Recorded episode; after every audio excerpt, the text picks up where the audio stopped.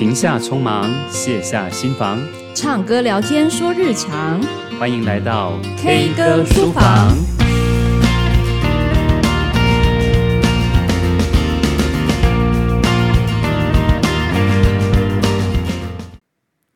Hello，大家好，欢迎收听 K 歌书房教养答客问单元。这个礼拜呢，就换我来回答大家的问题喽。呃，我们从后台的大家提的问题当中呢，大概归纳出了一些方向。那老实说，我们不可能每一题都答，但是我们尝试着，我们会从头看到尾。然后呢，如果有机会可以一起收纳，我们就会把它收纳在同一个主题。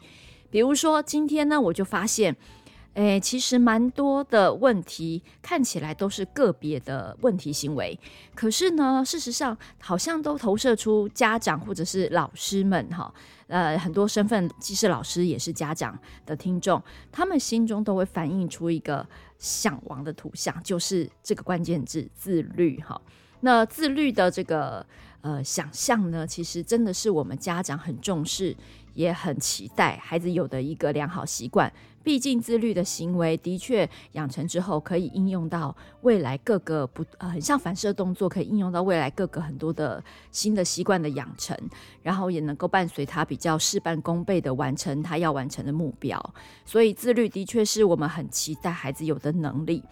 不过呢，呃，我们从 Erica 啦、Tin 啦，哈，或或者是有一位这个昵称像妈的老师啊。他的回答我好这个心疼呐、啊。他说，身为一个负责任的老师，好像就没有办法当了一个完美的妈妈，真的是很两难。不会不会，千万不要这样想，因为没有人是完美的妈妈。那如果要这样讲的话，我们这些呃没有这个一份工完整工作哈，不管是斜杠还是全职的家庭主妇，这个压力不就爆表了？其实我们当够好的妈妈，在自己的能力范围内。尽全力，我觉得这个就是一百分的妈妈了，所以千万不要把自己的压力逼得这么大。好，那呃，回应这几位听友的呃这个提问呢，他们有举出一些行为，比如说。呃，孩子的写功课的时候不专心啊，要三催四请啊。这个三催四请也有可能反映在另外一位家长说的才艺啊，呃，练才艺、练琴啊。他明明就他自己要想要学的，又很羡慕人家得奖，可是要他练呢，好像又百般不情愿。那老师说很可惜，但是呢，到底该怎么拿捏？哈，或者是诶，除了三催四请之外，同样是练才艺。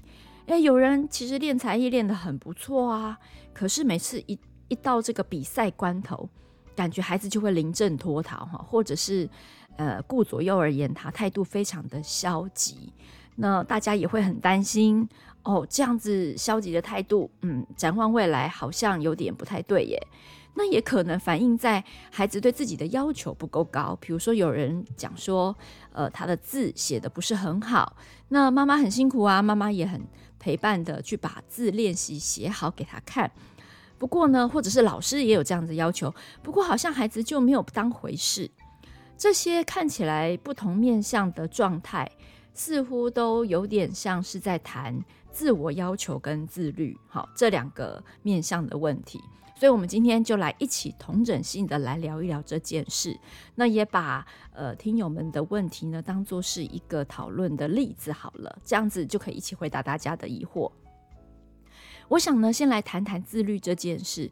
你有没有想过哈，你心目中呃完美的自律的这个图像是什么？比如说，就会有人说啊，我希望孩子自动自发的可以按表操课。哦，不要我这样子三催四请盯着他看，他都可以按表操课的完成所有的事项。然后呢，不要我三催四请，我觉得这就是自律了。诶，没错哦，我觉得这个的确是完美的状态。不过我就很好奇，我们再进一步的去看哈，这个按表操课的这个表是谁定的呢？我觉得。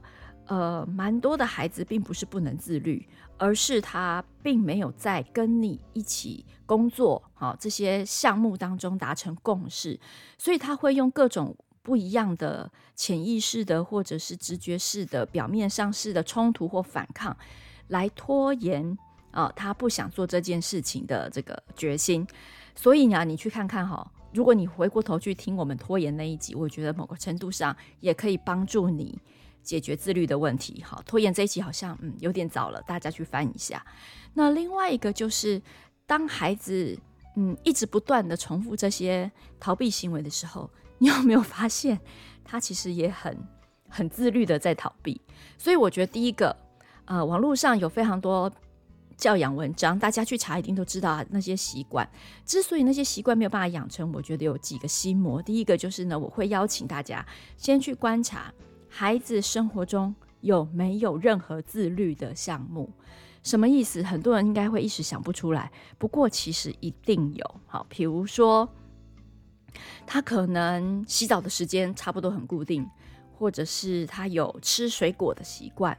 或者是呃，他可能总是可以提醒你要倒垃圾，或者是他固定的嗯不喜欢做什么事，或者是他一定要做什么事会比较安心。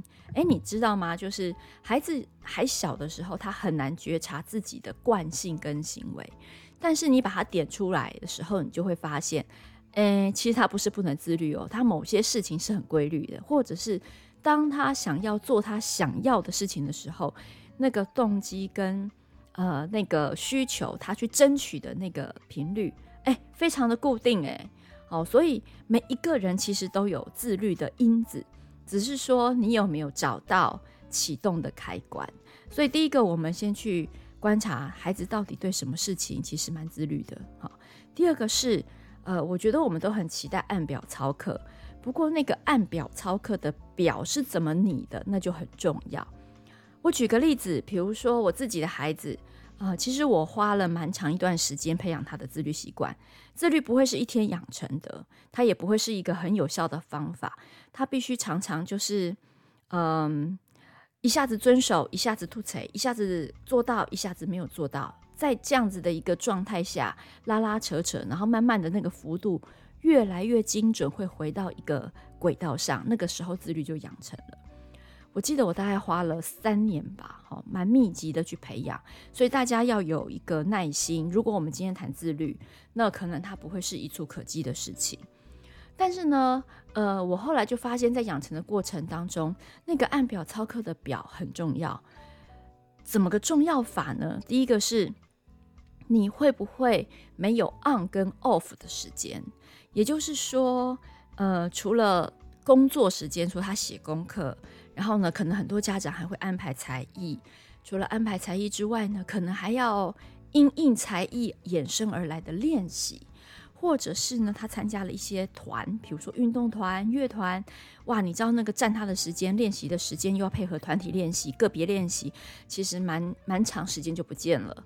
那或者是呃，可能你会请他再去做课业上面的复习加强。好，那这个 on on 的时间很多。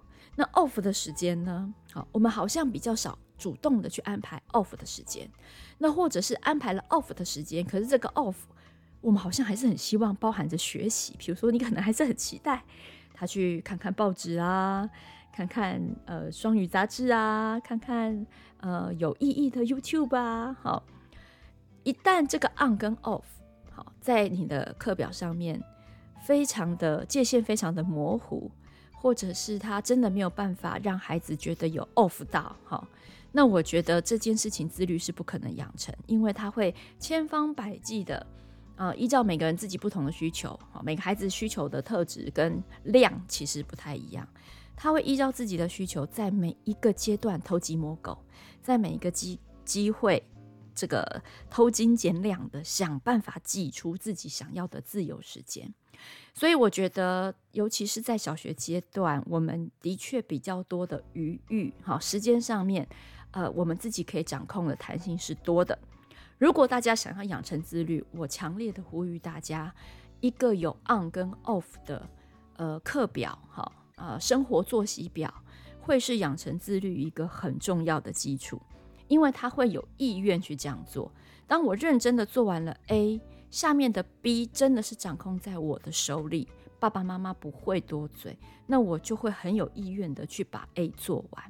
通常很多孩子不愿意遵守这个呃约定跟共识的原因是，他根本就没有动力，他觉得反正他做完了 A，就是还会有 B，还会有 C，只是换个不同的面孔，但对他而言的定义有可能都是学习。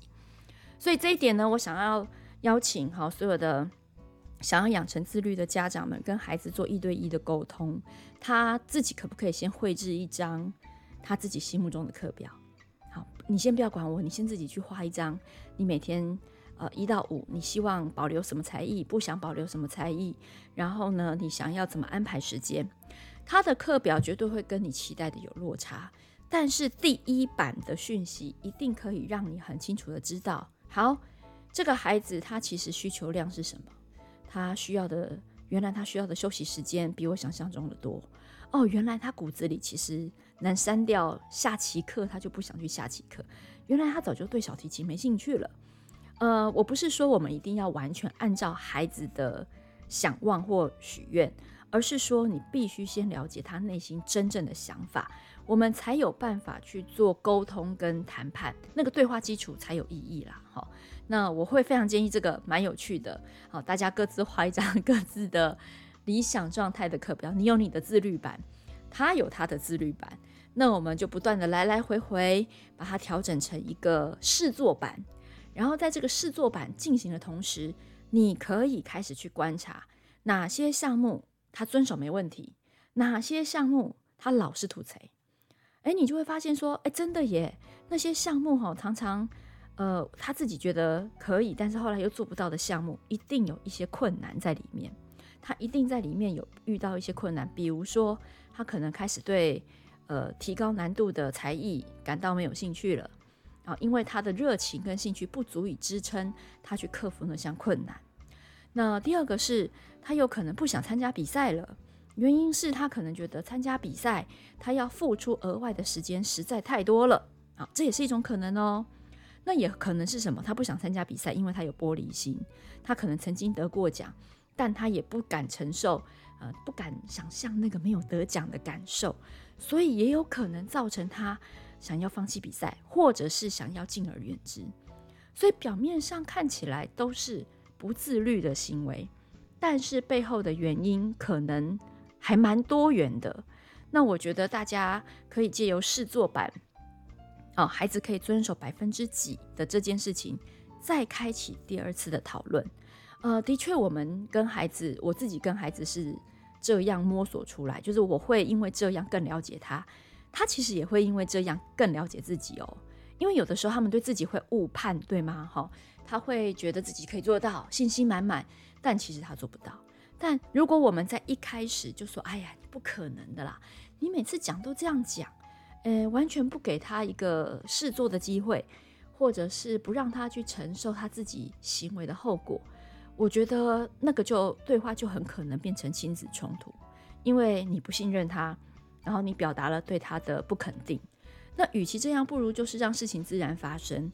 尤其是我们现在没有什么好损失的，对吗？好，那个时间或者是小学的成绩、小学的才艺，其实真的都影响不了人后面的发展，所以不如就拿这个时间，时间成本最小、代价也最小的这个阶段，来好好的帮孩子养成自律的行为。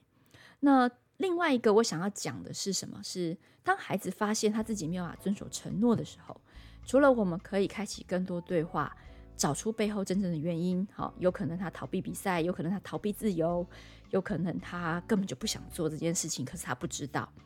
另外一个是呢，我们可以去帮孩子理清，他之所以做不了自己的控制，是因为他不能、不会，还是不想。好不想一定有原因嘛？好，那不会是指，诶，比如说写功课不专心，写功课不专心，他到底是怎样不专心？是他会突然放空吗？还是他呃因为能力受限，所以他写不下去，觉得呃一下子就恍神了？还是他旁边有很多东西呃在吸引着他？又或者是他在想起了学校的什么事情？光是分心的这件事。我们就可以帮孩子去确认，哎，你那个时候是在想、在烦恼学校的事吗？所以不知不觉就恍神了。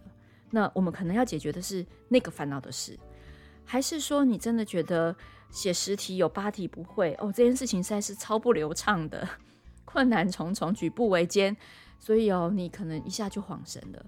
诶，那这个不会的困难度，好，可能我们就可以开启他说，那如果你下次一遇到不会，可不可以不要发呆？可不可以立刻跑来找我？或者是可不可以立刻做记号，立刻往下走，不要停留太久？那反正你整张做完，如果真的有十题有八题不会哦，那我们就知道问题有多严重，我们可能就可以花更多的时间去帮你解答那个问题，而不是把时间花在你的放空跟我的发脾气身上。好，所以不能不会还是不想。有的时候孩子可能会说啊、哦，我不专心是因为弟弟在他旁边一直吵我，这可能就是不能。他没有办法，哈，有人会一直分他的心，所以光是写功课不专心，我觉得我们真的需要更多的线索来协助孩子探索他到底是不能、不会还是不想。所以呢，呃，就是这样，没有办法一次到位，但是呢，培养个几年，如果沟通很流畅，孩子的进步会蛮神速的，哈。你当然不会，我相信啊，就是今天来收听 Podcast 的朋友们，对教养都非常的用心，你大概不会去期待孩子要做到百分之百。啊，因为永远都有新鲜事在吸引着他们，也有永远都有成长不同的困扰在让他们分心。但是如果一个孩子按表操课可以做到百分之八十九十，那我觉得你真的要呃就很开心，自己的努力有了收获。所以今天呢，我们就大概归结了啊几个重点哈，on 跟 off 真正的课表哈，然后有试做版的跟孩子去开启这个对话。第二个呢就是。呃，到底是不能、不会还是不想？找出背后真正的原因。有句话说呢，如果我们手上呢只有一把锤子，所有的问题看起来都像钉子。好，那这有点像是我们现在的比喻，就是，诶，如果你都觉得是自律问题，你很容易卡住。但如果你不要认为一下子跳到自律问题，它其实自律是一个自然的结果，而是中间我们有没有更多线索协助孩子克服他自己。哎，这个分心啊，或者是逃避的这个习惯的话，那我觉得可能会比直接去探讨如何养成自律更加的有效。好，那今天就先跟大家聊到这里，那也欢迎大家呃继续锁定我们 K 歌书房，然后分享给你的更多朋友。老实说哈，我们的这个 K 歌书房的网址曾经搬过家，因为账号我们两个这个账号呢弄错了。现在非常需要大家按赞、订阅加五颗星，然后也给我们一些评论，让我们的这个 K 歌书房可以受到更大的注目。这也是我们两个相隔两地持续的动力哦。谢谢大家，也欢迎大家继续提问，加入我们的 VIP 社团。听说啊，今年的八月是我们 K 歌书房满一周年，再来想想有没有什么好玩的吧。谢谢大家，下期再见，拜拜。